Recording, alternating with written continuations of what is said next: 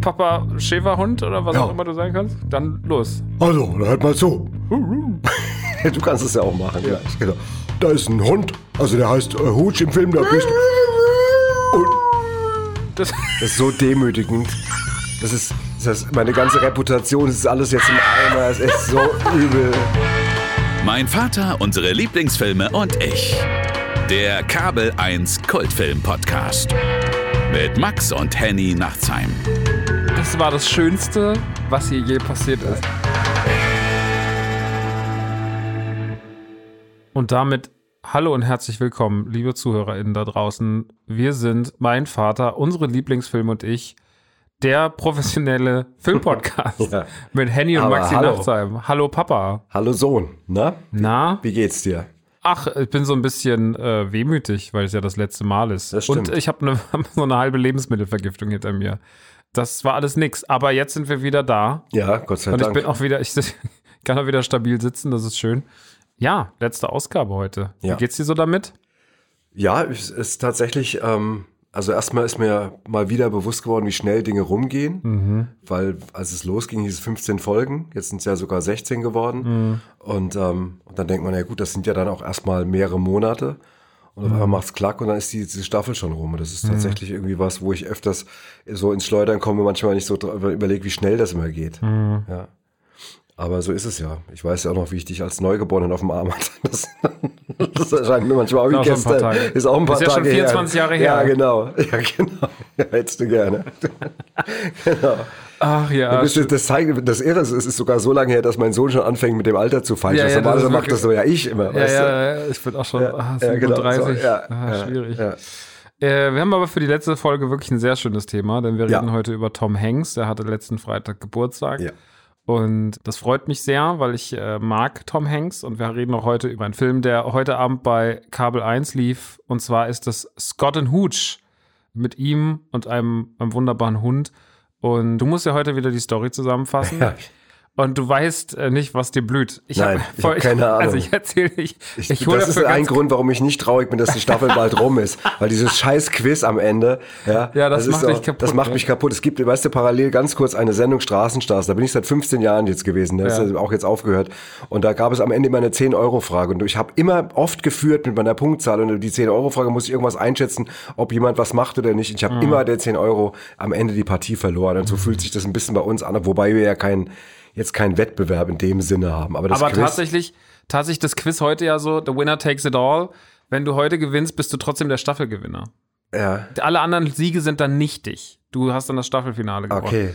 Deswegen, du hast heute nochmal die Chance zu glänzen und du hast heute trotzdem noch die letzte Chance, mich in die Flucht zu schlagen. Sonst bin ich der ewige Sieger über, über Filmwissen. In der, innerhalb der Familie. innerhalb der Ja, in einer toller, Innerhalb toller der Familie. Titel. Ich bin totaler, ja, Ja, das ist auch sehr kurz Filmkenner. auch. Das macht Ja. immer gut auf einer Urkunde oder auf einer Trophäe. Äh, ich erzähle da ganz kurz eine Geschichte zu. Und zwar gab es, äh, war ich mal mit einem Podcast, den ich mache, äh, schon seit langer Zeit, war ich mal auf Tour und ähm, da war jemand anwesend. Ähm, da waren mehrere Personen auf der Bühne anwesend. Eine Person äh, musste jeden Abend ein, also mein, mein bester Freund Chris musste jeden Abend ein anderes Stand-up vortragen, was wir ihm geschrieben haben und er wusste nicht, was es ist. Es gab in Berlin einen legendären Auftritt. Da musste Chris ein Stand-up aufführen für Hunde. Und dieses Stand-up wurde immer unterlegt. Also er hat die ganze Zeit Hundewitze erzählt, so wie heißt der schlauste Hund der Welt, äh, Steve Mops und so Sachen. Ganz flache Dinger. Und während er das gemacht hat, wurde immer Hunde gebellt. Es wurde Hunde, lachende Hunde, die mein Kumpel Marek und ich aufgenommen hatten. Also lachende Hunde Ja. die haben wir aufgenommen. Und ich habe mir gedacht, dafür könnte man eigentlich, weil das ein legendärer Auftritt war, die Leute haben es gehasst. also Das die Leute, saßen im Publikum, die Leute saßen im Publikum und haben es wirklich. Berlin war halt auch nur da, weil wir hatten an dem Abend prominente Gäste mit Casper und Drangsal.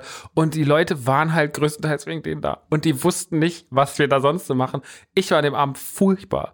Dann durch dieses Stand, es war einfach nur ein schrecklicher Abend. Und hätten wir diese wunderbaren Gäste nicht gehabt, wäre es wirklich alles noch schlimmer gewesen. Die beiden haben das tatsächlich gerettet. Aber auf jeden Fall, dieses Stand-up für Hunde bleibt trotzdem einfach nachhaltig. So eine Legende, wie die, wie die da auf der Bühne saßen und sich kaputt und diese Hunde immer reinkamen. Und ich habe mir gedacht, heute hätte ich auch gern, ich hätte ganz gern, dass du das so vorträgst, auch ein bisschen selber als ein Hund, dass du so ein bisschen hundig sprichst Ich bin eine Scott and Hooch. Scott and Hooch zusammenpasst. Der So, ein- so ein Comic, so, ein- so ein Zeichentrickfilm. Ich habe heute Morgen Space Jam 2 gesehen. Da gibt's auch viele sprechende Tiere. Da möchte ich dich gerne sehen, in dieser Reihe von diesen sprechenden Tieren.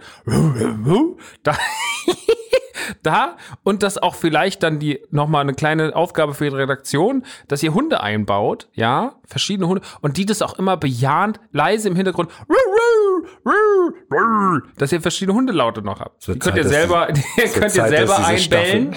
Ihr könnt die selber einbellen oder ihr könnt welche aus dem Netz nehmen. Das ist freigestellt, aber so, dass es ein bisschen Vortrag von einem Hund für Hunde ist. So eine Filmzusammenfassung von einem Hund für Hunde. Das würde ich jetzt gern hören zu Scott and Hooch. Ähm, Muss auf jeden Fall direkt nach der Sendung meinen Anwalt anrufen, meinen Notar, um mein Testament nochmal mit dem zu besprechen, weil irgendwas ist hier ganz schief. Im besten hier gerade. Fall kommt gleich dein Hund runtergerannt und sagt, hallo? Weil Ja. er so, Ja, weil, da er, weil, er, ja weil er sich drauf. kommuniziert Ja. ist. Weil er, weil Weil er sich kommuniziert ist. weil, er, genau, super. habe nicht der Deutscher gelernt, ähm, weil er sich äh, von dir angesprochen fühlt. Die Bühne ist deins, Papa Schäferhund oder was Ja. auch immer du sein kannst. Dann los. Also, da hört mal zu. Du kannst es ja auch machen gleich. Genau. Also, um, oh, da ist ein, ein Polizist und da ist ein Hund, ein Kollege, ein Kollege von mir, Beasley. Also der heißt äh, Hooch im Film, der Beasley. Und,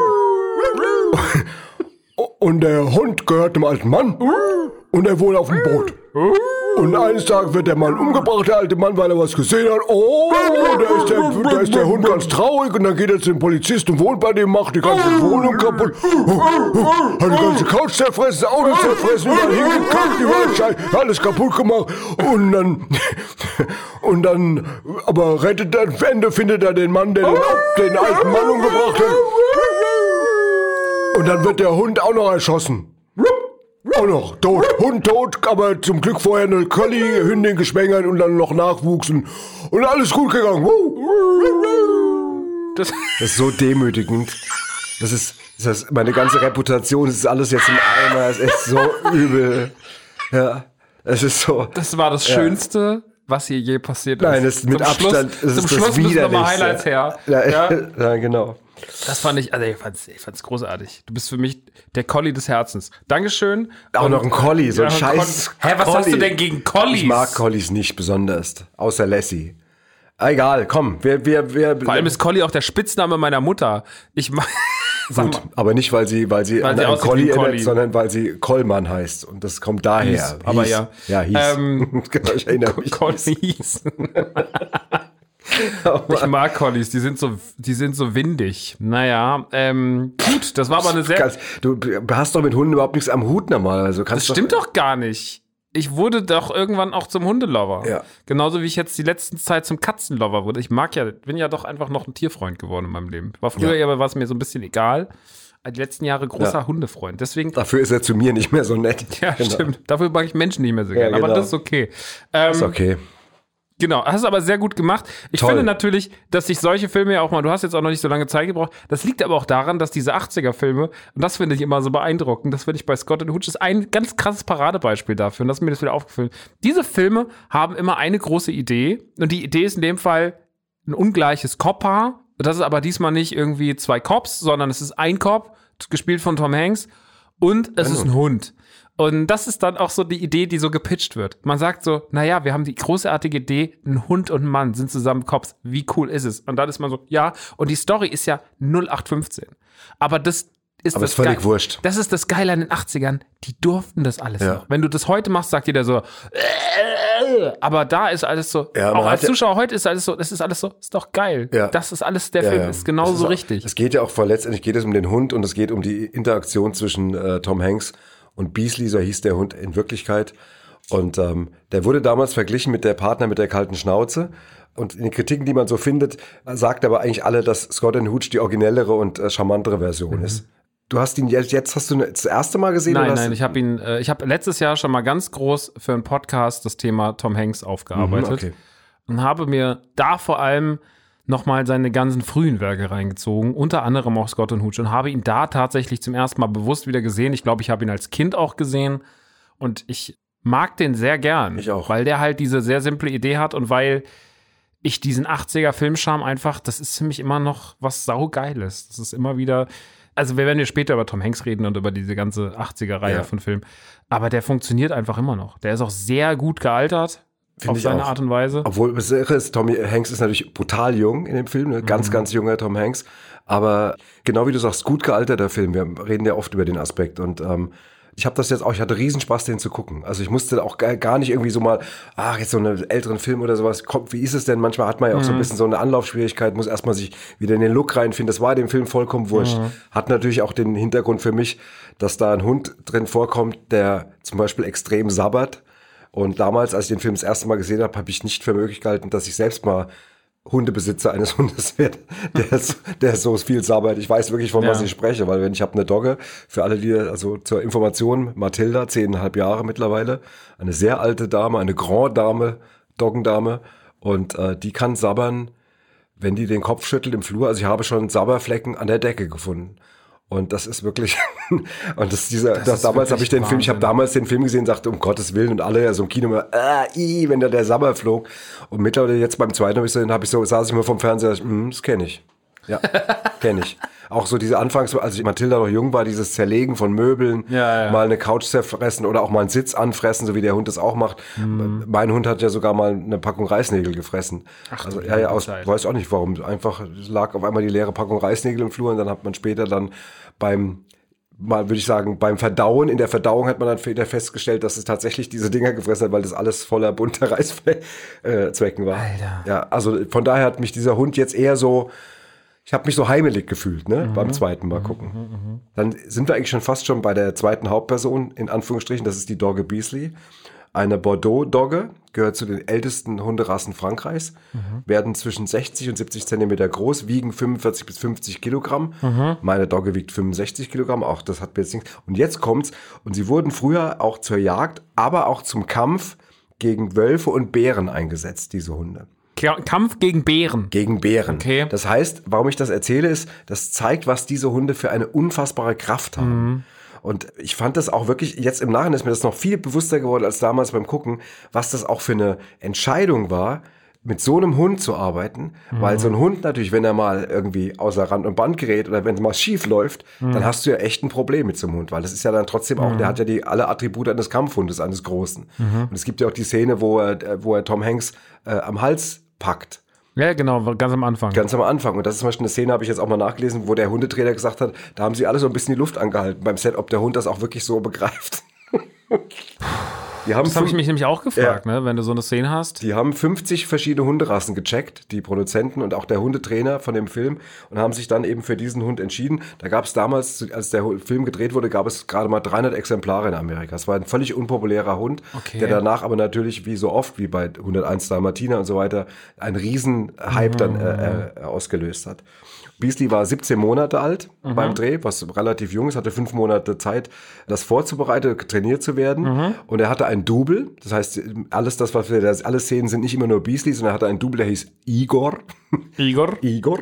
Und was noch ganz schön ist, normalerweise ist es so, das wusste ich auch, weil ich äh, auch schon mit Leuten gesprochen habe, die mal mit äh, Tieren gedreht haben, ist es so, dass man ja immer einen Hundetrainer hat, zum Beispiel, der neben der Kamera steht und dem Hund sagt, was zu tun ist. Ja, ja. Das war bei dem Film irgendwie nicht ganz einfach umzusetzen. Und deswegen hat man Folgendes gemacht, man hat beide Hunde, also Beasley und Igor, so ähm, trainiert, dass sie auf einen Klicker reagiert haben.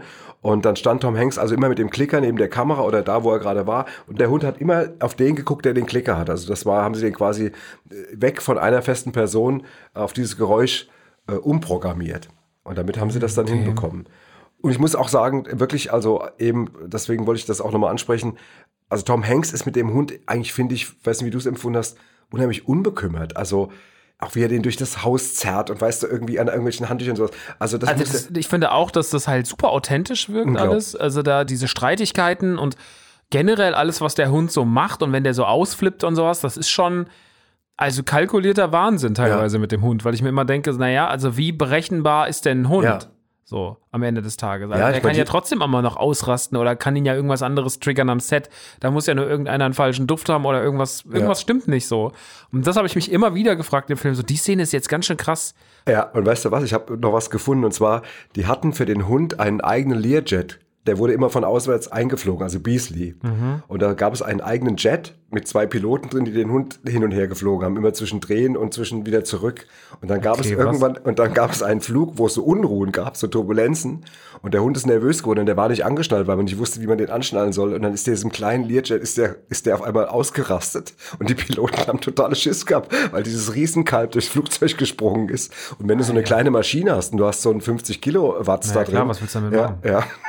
Und die haben dann, also auf jeden Fall dann später, die Piloten haben dann später sich geweigert, den Hund noch weiter durch die Gegend zu fliegen. Oh Gott, ja, hast du Todesangst da oben. Was glaubst du? Aber das, das reicht ja schon zur Turbulenzen mit so einer kleinen Maschine. Und dann hast du So, so wütend. Also das sind so, das sind so zwei schlimme, es ist eine schlimme Kombination. Das ist Wütender krass, Hand plus Unwetter im Flugzeug. Ja, also das das, ist ja wirklich Wahnsinn. das ist echt Da hätte ich krass. auch keinen Bock mehr drauf Nee, gehabt. genau. Äh, Naja, der ist schon wirklich, der ist schon eine Maschine in dem Film. Ne? Also Ja. wie der da am Anfang auf der, wie der da so über das Steg rennt, da hast du schon auch Schiss vor dem. Ja. So.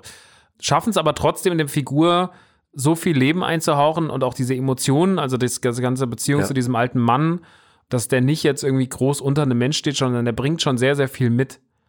Ähm, Ja, und vor allem äh, ja einen Hund, der vordergründig nicht jetzt gleich schön ist, Ja, der, ja. der schon auch, der auch angsteinflößend ist und der dazu noch unfassbar sabbert, Ja. also riesige Speichelmengen erzeugt und den am Ende des Films als mega sympathisch ähm, darzustellen oder dass wir ihn so wahrnehmen und dass wir auch dann ganz traurig sind, äh, als er dann stirbt.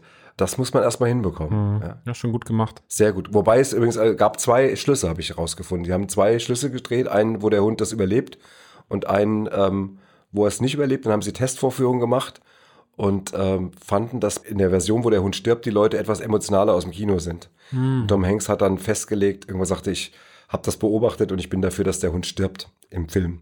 Und später hat er es aber bereut, weil er sagt, es wären dann so viel weinende Kinder aus dem Kino gekommen. Das hätte er irgendwie nicht, das nicht richtig überlegt. Ja, gut, aber. Ja, aber ich finde ich auch super mutig, muss ich ehrlich sagen. Ich habe das auch gesehen und war so schon krass, dass sie diese Figur sterben lassen. Ich meine, sie, es wird ein bisschen aufgelockert dadurch, dass es halt einen neuen Hut Ja, das ist natürlich genau der Trick. Aber es ist trotzdem schon so, ah, okay, krass, das macht die also. Das Ja. ist schon, äh, schon auch nicht schlecht. Nee, ich fand Mutig, das vor allem, für, mutig vor, allem Zeit. für die Zeit sowieso noch, noch mutiger, fand ich auch. Ja. Was ist deine Lieblingsszene im Film? Naja, ich meine, aber das Zerlegen des Autos ist schon ziemlich cool, irgendwie so. Ich mag aber auch die Schlussszene, wenn er, wenn er dann wieder reinkommt, Tom Hanks, und dann weiß er schon, der andere Hund ist oben und er geht dann und du gehst wieder diese, diese ganzen Spuren, die er beseitigt. Am Ende liegt dann dieser goldige äh, äh, Nachfolger von Hooch da, irgendwie Hooch, Mini-Hooch und äh, das mochte ich schon sehr.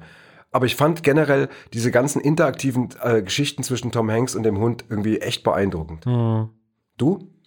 Na, ich mag halt total den, immer den Gegenschnitt zwischen, er geht einkaufen für ihn und beschwert sich die ganze Zeit, wie teuer Hundefutter ist. Ja.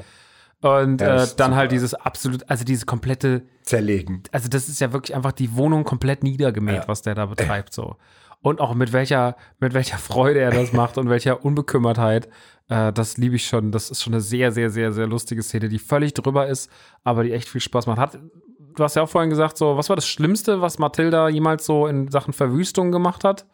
Ähm, sie hat äh, eine sehr teure Brille von mir mal komplett zerkaut, also wirklich so eine 1000 Euro Brille mit ganz teuren Gläsern. Die habe ich einfach, da war der, mein Geruch halt dran und sie ist halt eben, äh, sie war alleine und dann Das hat sie bedeutet ja eigentlich, dass sie dich isst.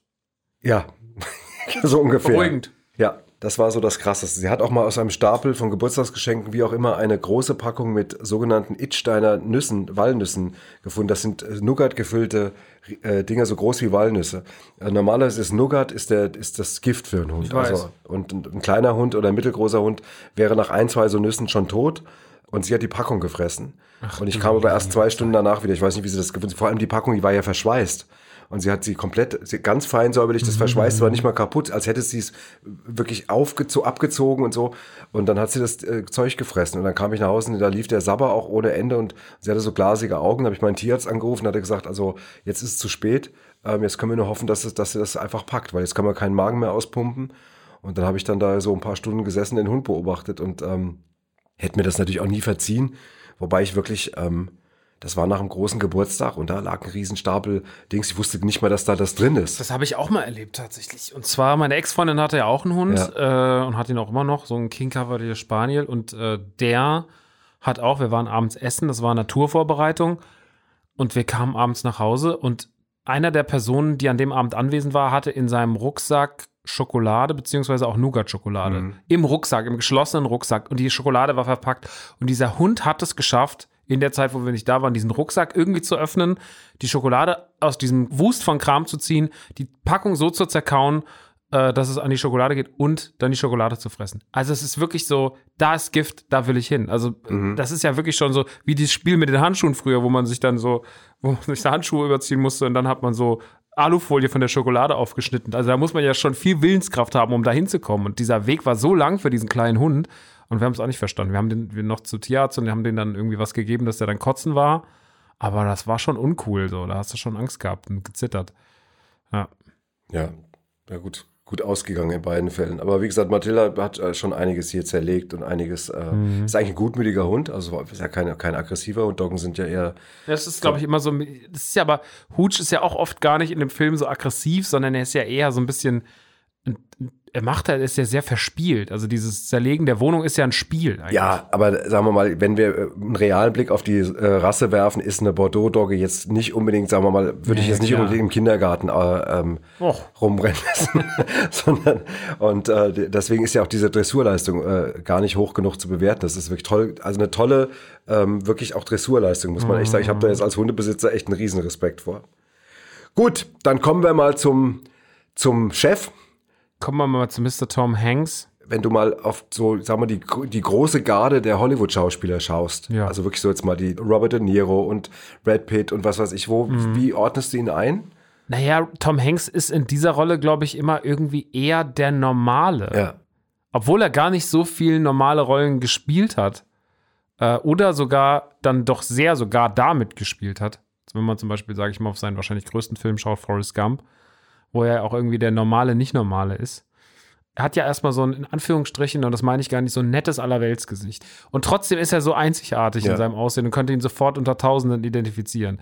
Äh, aber Tom Hanks hat auf jeden Fall, ist eher erstmal so der nette Onkel. So ein bisschen. So, und früher war er der nette Typ von nebenan und jetzt ist er so ein bisschen der nette Onkel, wenn man so Ja, den ja. ersten Blick drauf wirft.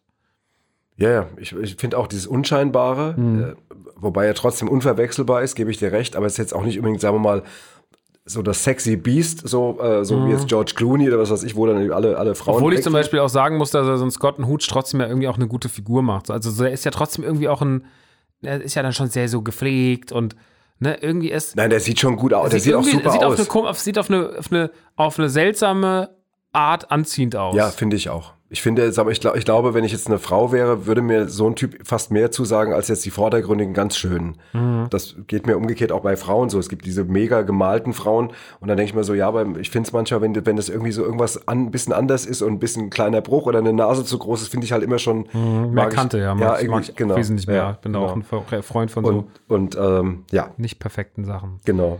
Deswegen sitzen wir beide auch Ja. hier unten, genau.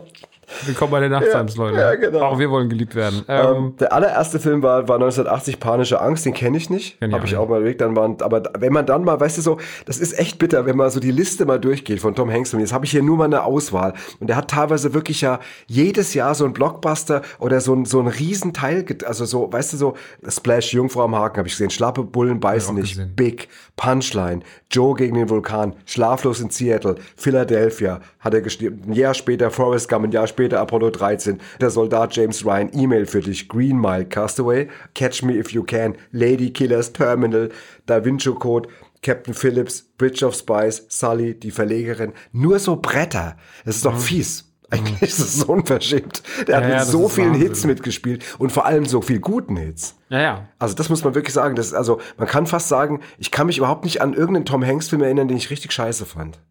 Ja, deswegen schätze ich den auch. Also ich habe den als Kind immer so, ich meine, er war nicht ganz so jemand wie zum Beispiel Robin Williams, den ich in meiner Kindheit wahrscheinlich von allen Schauspielern fast am meisten gemocht habe.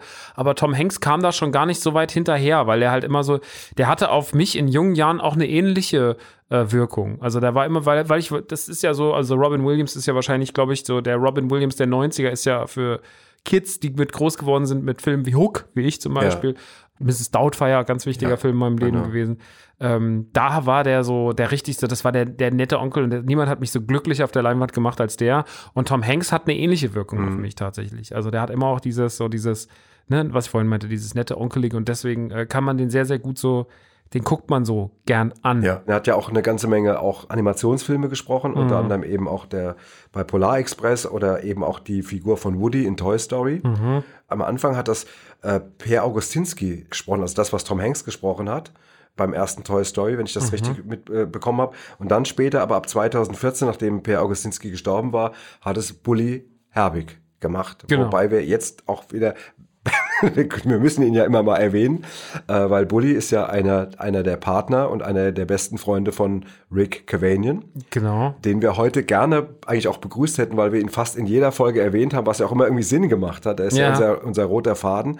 Äh, das hat nicht geklappt, weil er tatsächlich, während wir hier sitzen, gerade äh, Hotel Transsilvanien Teil 4 synchronisiert. In, er ist in Berlin jetzt gerade, aber er hat mir etwas für uns geschickt und das möchte ich hier mal. gerne vorspielen. Ist nicht viel, aber ich finde es sehr schön. So, pass mal auf. Hier spricht Dracula und ich präsentiere mein Vater, unsere Lieblingsfilme und ich. Hallo Max, hallo Henny, hier ist der Rick. Und ich fühle mich sehr geschmeichelt, dass ich äh, in der ersten Staffel eures Podcasts da quasi als Running Rick mitlaufen durfte. Und äh, bedauere es, dass ich jetzt nicht äh, bei euch direkt im Studio sitzen kann. Aber in der zweiten Staffel freue ich mich sehr. Und ähm, das sage ich jetzt nicht einfach nur so, sondern das, das gilt. Das hat er schon vielen versprochen. Wir werden sehen. Die Zukunft verrät Dinge, die die Vergangenheit sich nicht traut, in den Mund zu nehmen. Er ist nun mal ein Optimist. Was sollen wir tun? Viel Spaß, Leute. Bis dann. Süß, ne? Sehr schön. Ja, Rick, Ach, ist, Rick. Rick ist echt. Da, guck mal, der ist ja zum Schluss hat er nochmal trotzdem vorbeigeschaut. Das ist doch schön. Schöne Grüße Ja, an Rick. ganz genau. Ähm, dann muss die zweite Staffel ja, damit Rick Cavanian dann auch äh, Gast sein darf. Genau. Schöne Grüße zurück. Ja, genau. Ähm, wir sind bei Tom Hanks. Mhm. Äh, wobei ich wollte nur ganz kurz erzählen, äh, was ich auch nicht wusste, ist, dass bei Scott and Hooch, dass man den Regisseur nach zwei Wochen ausgetauscht hat. Ach, wirklich? Äh, und zwar der erste war Henry Winkler, das war der ursprüngliche Regisseur. Echt? Henry Winkler? Ja. Sagte das was? Ja, klar, das ist der Fons. Okay. Das ist ein Schauspieler, der auch viele Comedy-Sachen macht. Okay, der hat Regie geführt und hat dann später gesagt, also warum es nicht geklappt hat, sagt er, sagen wir es mal so, ich habe mich mit Hooch besser verstanden als mit Turner, also mit, also besser mit dem Hund verstanden als mit Tom Hanks irgendwie. Und dann hat äh, Roger Spottiswood äh, übernommen, oder Spottiswood, weiß nicht genau, wie man es ausspricht. Und der hat dann später gesagt, ich habe eigentlich nichts getan, außer den jeden Tag den Objektivdeckel abzunehmen und Tom zu beobachten, der brillant war, und den Hund, der ebenfalls brillant war. das ist auch eine schöne Beschreibung seiner seiner Tätigkeit. So, jetzt kommen wir zu Tom Hanks. Der, Kommen wir zu Tom das, Hanks. äh, Der, den wir ja auch würdigen.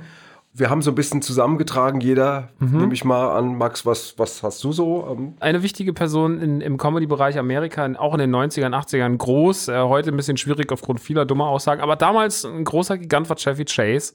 Und Chevy Chase hat in seiner Zeit doch viel unbewusst für die Karriere von Tom Hanks getan. Warum? Denn er hat äh, nämlich gleich zwei Filme abgelehnt, nämlich den, über den wir gerade gesprochen haben, Scott and Hooch. Den hat er die, da hat er die Hauptrolle abgelehnt und auch bei Splash, das ist dieser Film mit der Eine Jungfrau am Haken, genau. der Frau am Haken. Ja. Das ist im Übrigen ein sehr schräger Film, wenn man den heute guckt. Der ist stimmt. nicht so gut gealtert Ja, wie das der. stimmt. Und es ist ja sehr lustig, dass Disney dem Film, weil man sieht an der einen Szene zu sehr ihren Po, wenn sie das erste Mal auftaucht, hat man ja jetzt im Nachgang die Haare länger gemacht. Und das sieht so schlecht aus. Wenn ihr irgendwann mal Splash guckt, achtet mal auf die Haare am Strand über dem Po. Die sind so computeranimiert drüber. Das sieht so albern wusste aus. Das sieht so doof aus. Äh, aber ja, der Film ist ganz komisch, Splash. gut. aber egal. Ähm, Aber er hat, äh, Tom Hanks hat dieser Film seinerzeit genutzt, denn das hat die Karriere Ja, klar. vorangetrieben. Das waren- das waren die Und Chevy Jahre Chase, Chevy Chase hat quasi zweimal Tom Hanks den Weg freigemacht. genau. Okay. Generell mag ich den 80er Tom Hanks halt sehr, sehr gern. Ich habe letztes Jahr, wie gesagt, einen sehr großen Marathon gemacht und habe halt diese ganzen Dinger nachgeschaut. Denn zum Beispiel Big habe ich auch, glaube ich, das letzte Mal gesehen, da war ich vier. Also habe ich den dann mal, habe ich den erstmal gesehen. Und das ist hier einfach immer noch ein grandios guter Film. Also Ja. der ist ähnlich wie Scott und Hooch, dass der sehr gut gealtert ist und immer noch unfassbar viel Spaß macht.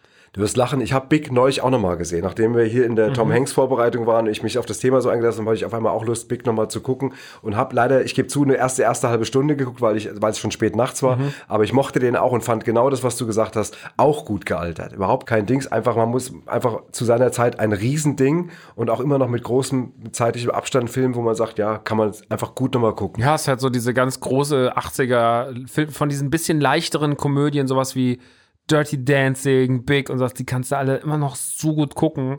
Und da hat halt Tom Hanks sehr, sehr viel beigetragen. Was ein echt schräger Film ist, ist der mit den Nachbarn. Meine teuflischen Nachbarn, Ja.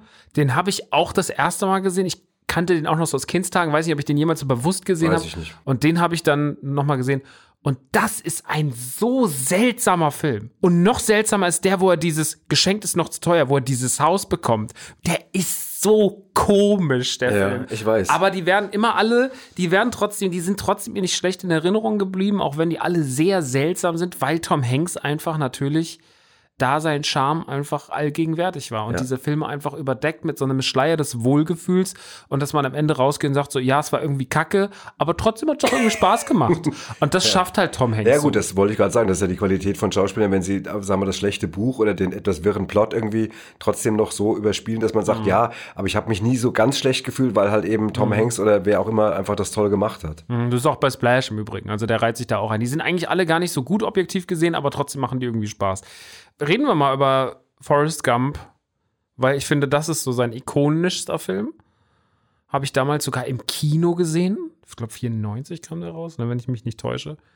Unfassbarer Film, unfassbar als Kind schon Rotz und Wasser geheult. So viel, dass ich mich auch immer noch heute nicht richtig traue, den mal wieder zu gucken.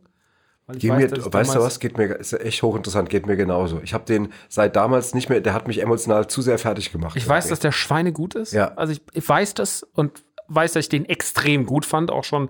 Also das war, glaube ich, so mein Weißt, erstes. weißt du, was wir machen, Max? Weißt du, was wir, Entschuldigung, was wir, weißt du, wir wissen ja nicht, ob es eine zweite Staffel gibt. Rick hat das, der kommt zur zweiten Staffel. Wir wissen das ja jetzt, Punkt, Stand jetzt überhaupt nicht. Aber un, ungeachtet dessen, wir treffen wir uns in den nächsten Wochen und gucken zusammen Tom Hanks und danach quatschen wir unten über den Film. Forrest Gump nochmal Forrest Gump, genau, meine ich ja, genau. Genau. Können wir machen. Ähm, Forrest Gump ist eh, also ich meine, das Ding war scheiße erfolgreich, ne? Es war irgendwie fast 680 Millionen Dollar eingespielt. Ja, ist nett. ähm, und war damit eigentlich so einer der aller, aller erfolgreichsten Filme der 90er. Und das sind alles, was noch alles absurder und interessanter macht, ist, dass Tom Hanks gesagt hat, er will erstmal kein Geld dafür haben, sondern er hätte ganz gerne Anteile am Film. Also er hat ein wahnsinniges Ja. Vertrauen in dieses Skript gehabt. Ja. Und das ist natürlich nicht schlecht gepokert, weil so hat er mal einfach 40 Millionen abkassiert. So, das ist ja so, wie man sagt, dass Mark Hamill, der Darsteller von Luke Skywalker aus Star Wars, gesagt hat, er hätte gerne die Merchandise, er hatte ein Prozent an den Merchandise-Rechten von Star Wars. Und wenn du ein Prozent an den Merchandise-Rechten von Star Wars hast, über 40 Jahre, hast du ja einfach ausgesorgt bis an dein Ja, bis, äh, 15 die- Leben. Ja, 15 Leben und alle, und alle, alle, Enkel und alle. alle endkrass mit Ja. Jets und, und Villen. Und Tom Hanks ist, also er war echt so überzeugt von diesem Film. Er hat nämlich auch einfach nach eineinhalb Stunden dann einfach das, äh, nachdem er das Drehbuch gelesen hat, sofort gesagt, ja, mache ich. Ähm, hat gesagt, solange alles historisch korrekt ist in dem Film, mache ich das. Und das ist halt auch, also er hatte so ein krasses Vertrauen in diesen Film. und natürlich auch aber wirklich auch eine gute Nase für sowas, ne? Ja, total. Also, da hat er wirklich, das war natürlich, glaube ich, wahrscheinlich dann sogar sein größter Glücksgriff. Und äh, ich habe noch so ein bisschen so zwei, drei allgemeine Sachen, äh, denn erstens, im Alter von 45 Jahren war er der Jüngste, der so einen Life Achieve Award bekommen hat vom American Film Institute, was natürlich, ich meine, gut, der hat halt auch so früh angefangen, hat da schon so viel Knaller rausgehauen, da kann man den auch mit 45 schon übergeben, aber normalerweise kriegst du den, wenn du deutlich älter bist, meistens ab, ab 60 plus. Aber er hat ihn schon mit 45 bekommen, aber das liegt natürlich auch daran, dass er einfach wenn man so viele Sachen gemacht hat, dann ist er auch im Guinness-Buch der Rekorde aufgeführt als der Star mit den meisten Filmen, die in den USA über 100 Millionen Dollar eingespielt haben. Insgesamt war das 15 Mal und das letzte Mal waren dann diese Sakrileg-Filme beziehungsweise der Da Vinci Ja. Code, äh, was Das ja auch nochmal ein einfach Riesenthema so, war. Ja, so fand, wenn du das später sagen kannst, wenn du wirklich sowas erzählen kannst, Mhm. also gar nicht jetzt wegen der Prahlerei oder wegen der Kohle, sondern auch einfach vom, weil das ja auch zeigt, dass man so richtig gelegen hat. Ja, ja, das ist, das ist, äh, das ist wirklich, also das hätten sich andere Leute gewünscht. Nicolas Cage hätte sich dieses Schnäuzchen ab und zu ganz gerne gewünscht. Ja, genau. Aber Nicolas Cage haben wir festgestellt, hatte eben andere Qualitäten und andere. Ich habe einen äh, absoluten Dings. Softspot für so, für so Ich Schauspieler, die so sagen, komisches Zeug ich machen. muss dir sagen, unsere Nicolas Cage-Folge gehört auch zu den Folgen, die ich besonders mochte. Mhm. Ähm, der Film war, das war, hatten wir ja gesagt, kon- kam bei beidem gut mit klar, war so ein Na- 90er-Film, aber das, das Zusammentragen der Facts und über Nicolas Cage zu reden und diese in die Person reinzutauchen, hat mir in der Folge großen Spaß gemacht. Und deswegen, äh, Nicolas Cage hat bei mir tatsächlich nochmal irgendwie auf einmal ein bisschen gewonnen. Ja, ja ich, wie gesagt, ich bin totaler Fan davon, dass äh, so, so, solche schrägeren Karrieren mit Ja. so seltsamen Verläufen, das ist ja viel interessanter als immer das glattgebügelte.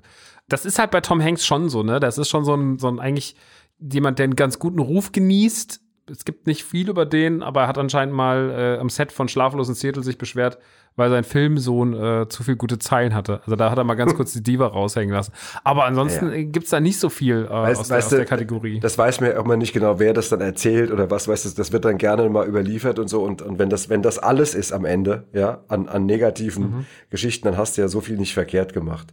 Weißt du, wer einer seiner besten langjährigen Freunde ist? Mhm. Ein sehr berühmter Musiker, Bruce Springsteen. Mit dem ist er wohl ziemlich dick. Kann ich mir richtig vorstellen, wie die zwei so abends nochmal so Billard spielen unten im Keller. Ja, genau. Und er hat ja auch dann Streets of Philadelphia für den Film geschrieben. Ja, damals, genau. Der mich damals auch fertig gemacht hat. Vor dem habe ich so viel Respekt, dass ich den heute noch, gar heute nicht. noch gar nicht gesehen habe. Also das, da, da setze ich beim ersten Mal schon aus. Mit, oh ja, Gott. da haben die Nachtsams haben dann über ganz viele Filme gesprochen, die sie noch nie ich gesehen, gesehen haben. haben. Oder das letzte Mal vor 20 Jahren. genau. War auch interessant.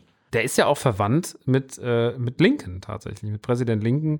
Äh, Abraham ist, Lincoln. ähm, Mit Abraham Lincoln, äh, genau, er ist äh, Cousin Ab- dritten Grades, vier Generationen entfernt, des ehemaligen Präsidenten. Und er ist einer von zwei Schauspielern auf der Welt, die es geschafft haben, zweimal hintereinander den Oscar zu bekommen. Das ist Ähm, genau. Einmal für Philadelphia 93, dann 94 direkt wieder für Forrest Gump.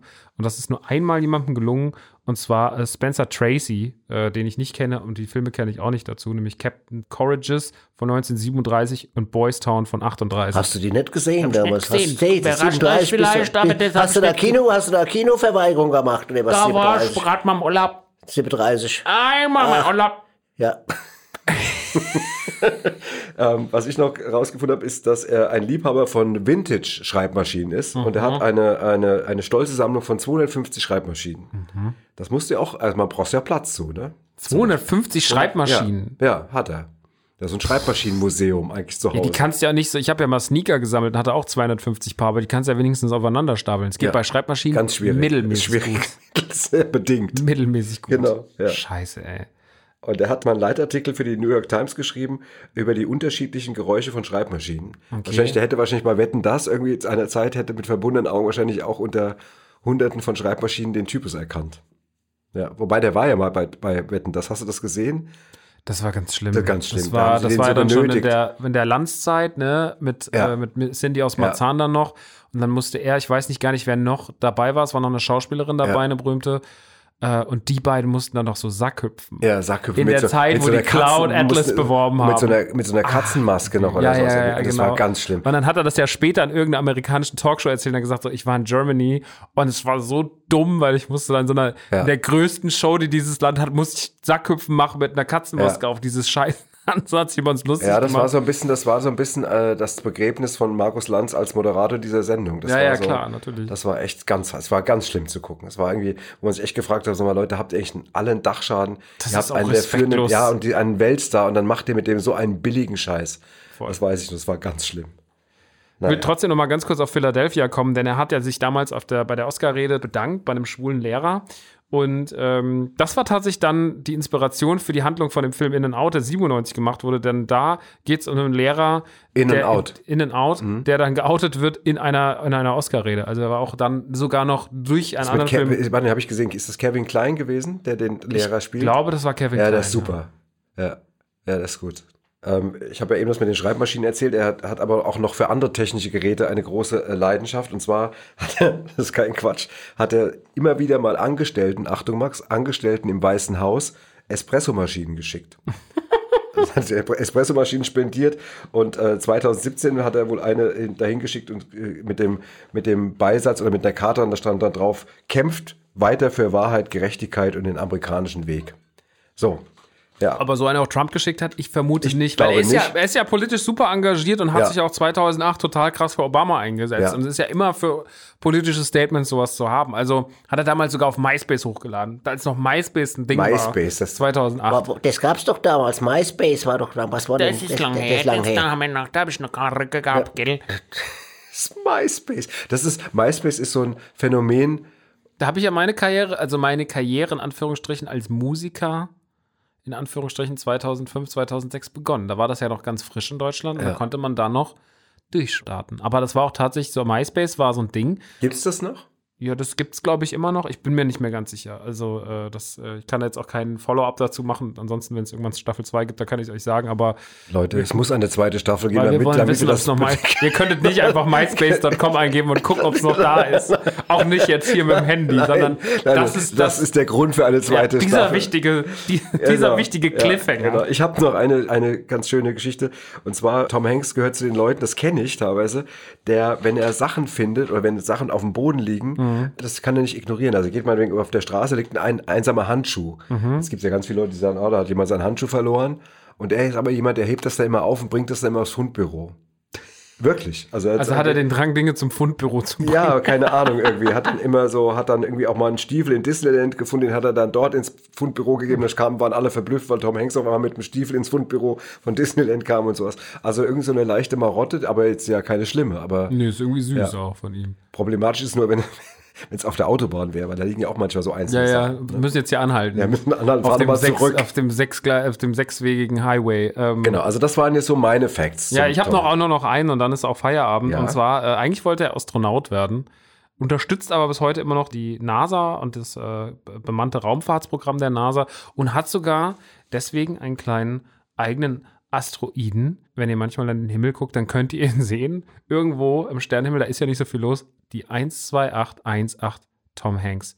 Der 12818 Tom Hanks Wow. Asteroid. Der schwebt da oben irgendwo rum. Nicht Und schlecht. damit hat er seinen eigenen Asteroiden. Damit hat er eigentlich alles in meinem Leben, nach Nicht meiner schlecht. Meinung nach, geschafft. ja, sehr gut. Ähm, ja, es Gut. ist sehr lustiger und interessanter Schauspieler. Ja, er macht irgendwie, er macht irgendwie Spaß und es macht Spaß, ihm zuzugucken und man hat irgendwie seine Sympathie nie verloren.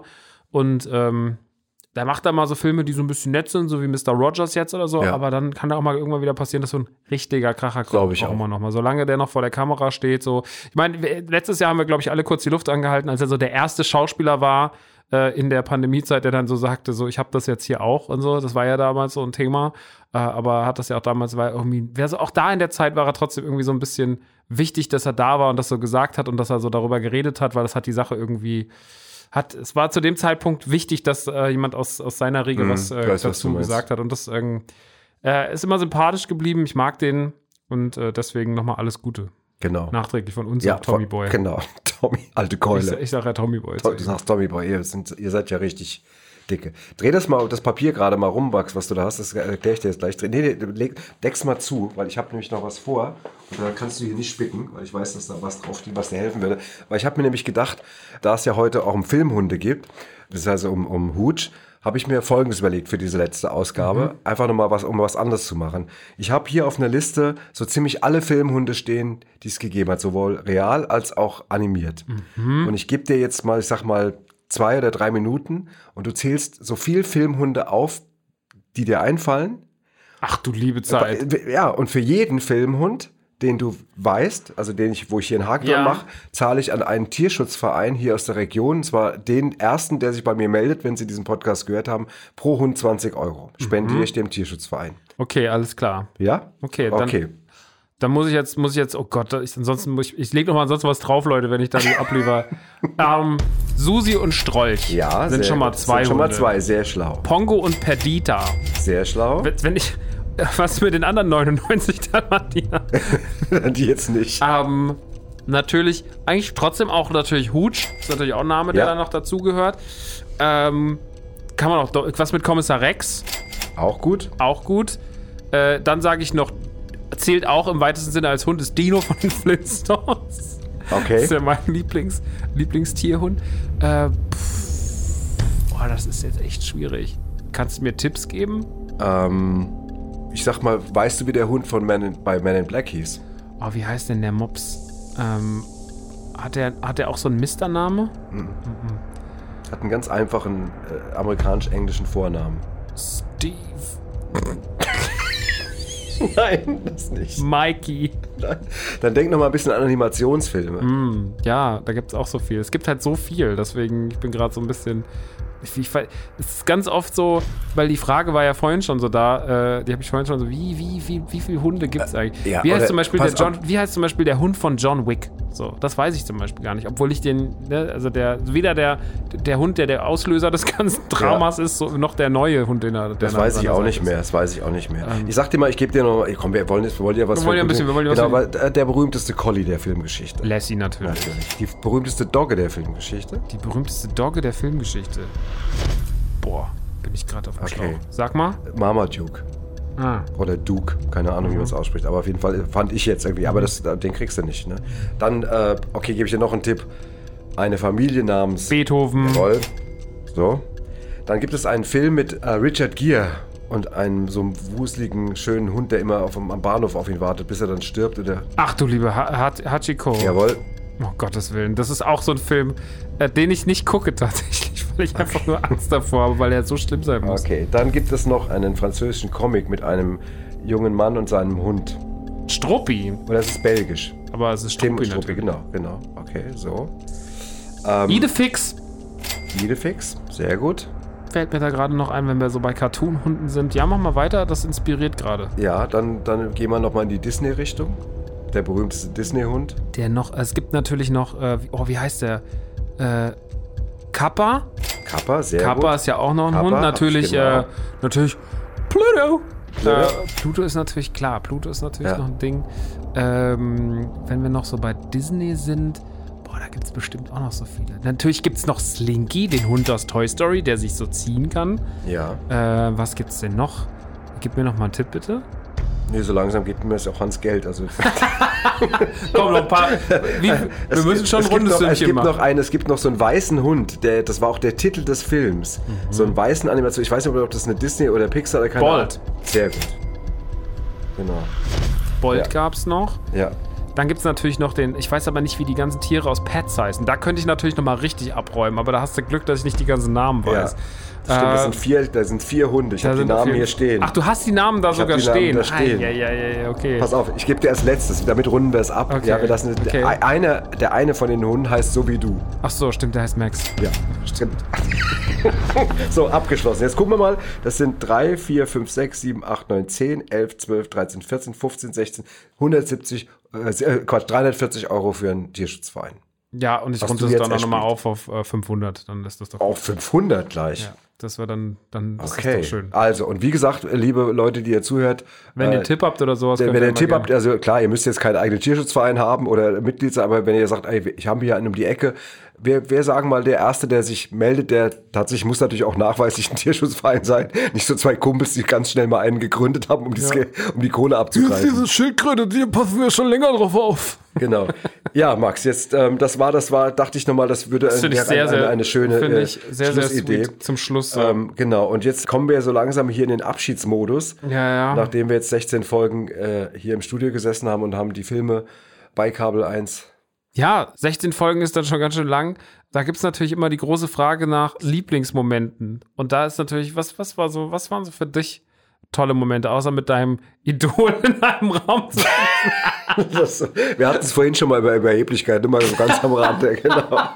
Ich fand, was ich wirklich sehr mochte, Ja. bei Braveheart, Toll. die Rede an das Heer, an die Armee. Und ich war, ich hatte die Rede gehalten und du warst quasi, du warst meine Soldaten oder wie auch immer. Und das war wirklich, ähm, auch als ich das später nochmal gehört habe, das habe ich echt geliebt. Also Mhm. Das habe ich wirklich, ähm, das haben mir auch Leute geschrieben später und auch äh, erzählt, dass sie das total gemocht haben. Mhm. Das war so ein bisschen neben vielen guten Momenten hier, die wir hier gesessen haben, oder auch wenn einer den anderen mit irgendeinem Fact überrascht hat, Mhm. das mochte ich schon sehr. Das war so, so, ein, so ein Highlight. Absolut. Also ich mochte auch sehr, sehr vieles. Ich glaube, es ist generell immer schön, dass man so dieses. Also man hat, guckt ja dann trotzdem einfach auch mal Filme, die man vielleicht irgendwann mal, die man schon lange nicht mehr gesehen hat oder die man vielleicht jetzt auch nicht mehr geschaut hätte oder die man vielleicht immer so ein bisschen übersehen hat. Sowas wie zum Beispiel letzte Woche The Score oder Das perfekte Verbrechen. Das waren so Filme, die kannte ich ja nicht und das war dann trotzdem froh, die mal gesehen Ja. zu haben oder mal sowas wie, die, sich mal wieder mit der Oceans-Trilogie auseinanderzusetzen. Das Und halt, nicht nur, nicht nur du und ich, sondern, sondern Leute, das Leute, ist kein. Quatsch. Wir haben wirklich, ich habe Leute in meinem Freundeskreis, die große Fans von diesem Podcast sind und die gesagt haben, irgendwie, ähm, sie haben auf einmal angefangen, diese Filme zu gucken, einfach weil sie wussten, dass wir danach dann drüber reden. Also sie Mhm. haben quasi parallel mit uns auch die Filme geguckt. Ja, das ist halt irgendwie, das ist halt dann total schön, dass man da wieder so ein bisschen in sich in das Filmthema einfuchst. ich bin ja ein großer Freund trotzdem bei sowas auch mal, wenn jemand mal eine kleine, schöne Überraschung mitbringt. Deswegen, was für mich natürlich ein absolutes Highlight war, war dann unser kleiner Gruß, als wir Ice Age gemacht haben von Otto. Das war für mich wirklich so ein Moment, wo ich richtig so war, so wow, krass, okay, weil Das freut mich. ähm, das war wirklich einfach sehr, sehr, sehr, sehr schön. Und äh, als alter Otto-Fan aus Kindstagen war das dann einfach sehr nett, so Ja. seine Stimme in ich habe Verbindung mit uns mich zu auch hören. mega drauf geschärft, als ich wusste, dass das klappt. Und äh, ich war auch hab auf diesen Moment hingefiebert, hier zu sitzen Mhm. und das dann irgendwann, und du wusstest nicht, was ich gemacht habe. Und äh, das war schon mir großen Spaß. Weil wir, also man hat uns gefragt, was unser gemeinsamer Lieblingsfilm aus diesen 16 Folgen ist. Mhm. Da haben wir vorhin mal kurz drüber gequatscht. Wir hatten so ein paar, um die wir so rumgekreist haben. Wir haben uns aber für einen entschieden. Genau. Auch gute Wahl, nämlich Ich habe es eben schon gesagt, äh, das war dann tatsächlich so Ocean. Ich glaube, das ist so ein Film, auf den kann man sich auch mit Generationen einigen. Ja. Der ist, also das ist einfach so in sich, in seinem Genre, der eigentlich perfekte Film mit einem großartigen Cast, einem unfassbaren Humor. Und das ist einfach immer noch so ein, ein Meilenstein für dieses ganze Heist-Movie-Genre. Und der hat so viel Spaß gemacht und auch da die ganzen Facts rauszusuchen, mit dir drüber zu quatschen. Alle drei Filme haben mir echt Spaß gemacht, äh, aber der erste ist halt immer noch so, sag ich mal, das äh, Paradebeispiel. Und äh, das, glaube ich, ist Ja. so für immer noch so der, war so von allen Filmen der, wo mir es am aller, aller, allermeisten Spaß gemacht hat, darüber zu reden. Ja, und das war, ich muss auch ganz ehrlich sagen, als es am Anfang hieß, wir reden über alle drei, also auch dann über den 12er und den 13, habe ich so gedacht, okay, ähm, ob man das so, ob das äh, vielleicht langt, jetzt mal hart gesagt, weil wir dann die Filme ja jetzt auch nicht jetzt komplett sich neu erfunden haben danach. Aber das waren drei total gute Runden, diese drei äh, Podcasts, als wir über die Filme gesprochen haben, weil einfach erstmal noch viele andere Aspekte dazu gekommen sind, aber auch weil ich auf einmal auch diese Reihe total gemocht habe. Wir haben die ja relativ kompakt geguckt, äh, Woche für Woche. Das war, eine, das war eine gute Phase und eine gute Zeit. Also darauf haben wir uns quasi geeinigt. Ja. Gut, dann, ähm, dann gilt es jetzt auch mal natürlich, sich nochmal, glaube ich, in unser, oder wir beide müssen uns nochmal ganz doll bedanken. Ja. Da gibt es einen Herrn, mit dem wir jetzt die letzten Monate, den wir teilweise genervt haben. Teilweise. teilweise. Nicht Teilweise. immer. Nicht immer. der das Ganze hier schneidet und der zum Beispiel auch diese ganzen, diesen ganzen Quatsch dann einfach mitmacht, wenn wir sagen, du äh, mach doch mal die Braveheart-Rede, so dass die klingt, äh, als, als wäre da ein großes Heer Ja. und äh, epische Musik. Und das ist halt schon irgendwie Ja, der jetzt cool, bei der letzten, die letzte Ausgabe, die französische, die mu- Französische die Nummer ist so lustig geworden. Ja, ja, das war- also es ist wirklich wirklich vielen, vielen Dank dafür, echt. Sehr vielen Dank auch an, an das Kabel 1 Team, an das Ja. FIO-Team. Genau. Ähm, an die Leute, mit denen wir jetzt zu tun hatten. Und äh, ich zähle jetzt extra mal keine Namen auf, dann vergisst man jemand oder ist Ja, jemand ja, klar, aber ich glaube, die wissen schon, wen wir meinen. Und ich habe auch jetzt gerade gerade mal vor der zur letzten Folge nochmal ein Feedback bekommen von Kabel 1, der sagt, ich höre das gerade und es gefällt mir so gut, wie er das da und so gemacht hat. Mhm. Das ist auch mal coole, sehr, sehr gute Zusammenarbeit. Das steht Absolut. auf jeden Fall fest. Und natürlich auch nochmal Danke an die ganzen ZuhörerInnen da Ja. draußen, weil äh, ohne euch wäre das nicht möglich gewesen. genau. Vielen lieben Ja, Dank, dass genau. ihr zugeschaltet habt. Genau. Äh, und damit startet auch meine Synchronsprecherkarriere im, äh, im Trottelbereich. Äh, nee, es ist einfach. Hast du doch schon längst gestartet. ah, nee, das war nur der Trottelbereich. ja, danke. ja. Danke, So, Vater. bitte. So ist diese Familie. Danke auch an dich, dass du so witzig und nett bist. Ja, danke, Vater. Ja, danke auch an dich, Max. War Danke. echt toll. Das war einfach toll mit dir. Ja, Schön. war toll. So, Wir, kommen, wir machen noch ein Quiz. wir machen aber noch ein Quiz Wir zum machen Abschied. noch ein Quiz und dann- ähm, ja. Ist ja klar, wir machen heute noch das große The Winner Takes It All äh, Quiz. Und zwar, du hast ja, ich habe nicht mitgezählt, aber ich glaube, du hast zwölfmal verloren. hast kommentiere das jetzt gar du nicht. Musstest, du hast relativ oft verloren, Herr Vater. Herr Ähm, Vater. Herr Dann Vater. Aber heute trotzdem hast du nochmal die Chance, als letzte, als das Ganze nochmal abzuschließen, als der große Sieger zum Schluss Mhm. der ersten Staffel, dass es den Leuten vielleicht in Erinnerung bleibt. Ob du, also ob du im Staffel, ich weiß nicht, was hier gerade passiert. Du hast ein Rie was ist denn jetzt eigentlich nochmal? Ist das ein M&M eigentlich oder was? Also, ein riesengroßes M&M. Riesengroßes M&M. Das ist ein, eine, eine sogenannte Steel Tank Drum. ah, Die hat mich geschenkt bekommen. Kein, Quatsch, jetzt wird es nämlich nochmal richtig schön. Die habe ich geschenkt bekommen von einer sehr guten Freundin von Jutta, Jutta Brauer. Und die hat mir das extra vorbeigebracht, weil sie gesagt hat, sie ist großer, darf ich sagen, Jutta, echter Fan von unserem Podcast. Mhm. Und hat gesagt, sie würde uns gerne für das letzte Quiz nochmal ein Instrument schenken, was, was noch nicht eingesetzt worden ist. Hat mir extra diese, ja diese Drum geschenkt. Das ist schöner schon Klang. super, oder? Also das, sag mal, muss man schon sagen, wenn, wenn man, Sphärisch. wenn man für eine, für seinen Podcast nochmal, für die letzte Folge ein Instrument geschenkt bekommt, Ja. hat man nicht alles verkehrt gemacht. Ja, und hier ist auch nochmal mein Freund, hier ist der Bernd, der bringt nochmal die Tuba rein. Spiel das mal bitte. Die Steel Drum.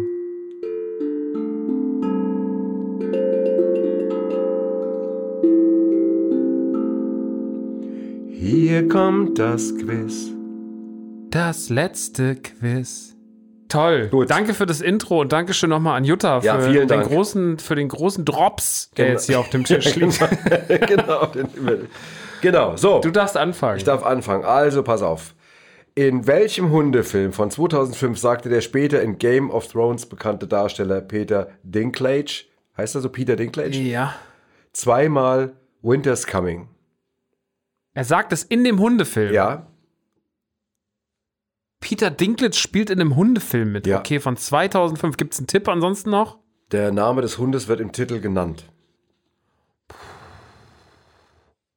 Hachiko? Nee, Lassie. Lassie wurde 2005 Ja, nochmal neu ja. verfilmt und Peter Ah, Dinklage hat jawohl. mitgespielt?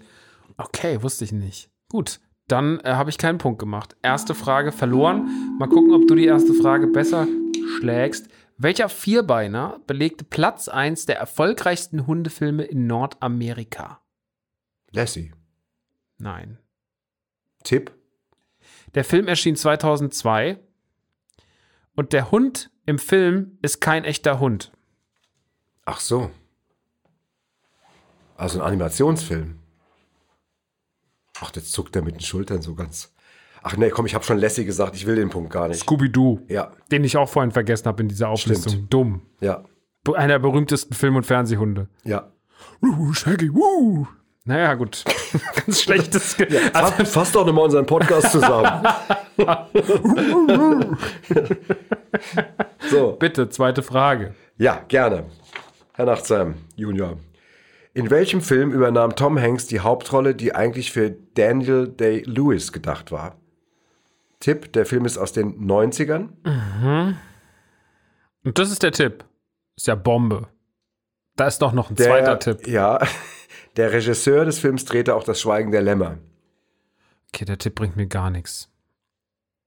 Also er hat die Hauptrolle weiß, übernommen wer- in einem Film, über den wir heute auch gesprochen haben. Okay, wir haben über diesen Film gesprochen. Äh, Ja, wir haben ja über viele Filme von Tom Ja. Hanks. Ah, ja, ja, Hanks klar. gesprochen. Aber trotzdem, Und es gibt Daniel- ja trotzdem auch viele, über die man dann nicht quatscht. Ja, das ist aber zumindest einer, über den wir gequatscht haben. Philadelphia? Ja, sehr gut. Hm. Okay. Das ist der einzige Film, wo da- Daniel Day-Lewis, äh, das ist doch In so. Frage gekommen Ja, wäre. ja, klar, irgendwie schon. Äh, in welchem Abenteuerfilm von Steven Spielberg sollte eigentlich Tom Hanks die Hauptrolle sein? In einem Abenteuerfilm von, das, das gibt's ja, gibt's ja einige. Da, gib, Mhm. da gib mir mal den Tipp. Von 91 Ach, das hasse ich. Das ist, das ist das. und er wäre sehr viel geflogen in dem Film. er wäre sehr viel geflogen. Mhm. Bei E.T. E.T. von Ja, 91, ich weiß, Papa. ich weiß, nein, genau. Ähm, okay, ich weiß es nicht, weil ich, ähm, weil ich das, Okay, ja, Hook, Hook, alles klar. Gut, weil Peter Pan. ja. Wurde aber dann von Robin Williams gespielt und äh, ist einer meiner absoluten Lieblings-Spielberg-Filme. Ja. Dritte Frage von dir. Ja, Tom Hanks war einer der ersten Promis, der sich mit Covid angesteckt hat. Mhm. In welchem Land drehte er damals gerade einen Film? Tipp? Das Land liegt auf der Südhalbkugel. Bringt mir mit meinem scheiß Geografiewissen überhaupt dann nichts. bringt er das nächste ganz Australien. viel. Er drehte dort mit Regisseur Baz Luhrmann. Okay, ich sage Australien. Ja, Australien. Wirklich? Widerlich. Damit ist das Quiz gewonnen, Leute. Jetzt haben wir mal so Siegermusik hier. Willst du trotzdem noch die dritte Frage hören, wenn die wieder nicht hättest beantworten können? Komm, machen wir noch. Seit Toy Story 3 ist, wird Woody im Original von Tom Hanks und Bully Herbig gesprochen. Welche Figur spricht Rick Cavanian im Film? In Toy Story, Ja, ähm, er spricht nicht Buzz Lightyear. Nee, er spricht, er spricht so ein Tier. Aber, aber ich, ja, da Ja, gibt es ja viele Tiere ja. in Toy Story. er spricht, Tipp ist grün. das ist aber kein Frosch. Es gibt gar keinen Frosch. in Toy Story. Grün ist das, ähm, ich, ich sehe es vor mir und weiß trotzdem nicht, was es war. Ein Krokodil? Es gibt kein Krokodil in Toy Story, Nee, ne? Papa. Mann, ey. Weil allein es gibt kein Krokodil in Toy Story. Papa, allein dieses, so, dieses Demütigende nochmal zum Schluss nochmal einmal so mit dem dicken Daumen nochmal die kleinen, das kleine äh, dumme Insekt nochmal auf der Scheibe zermalmt. Sag mir, was ist es nochmal? Es war Rex der Dino. Ja, der Dino war es, genau, wollte ich sagen. Ist ja fast ein Krokodil. Das ist fast ein Krokodil. Dino ist der Vorläufer. Pass auf, Max, ich möchte gerne zum Schluss. Krokodino ist der Vorläufer vom Krokodil. Ja, das ist so. Das weiß man. Das ist ja.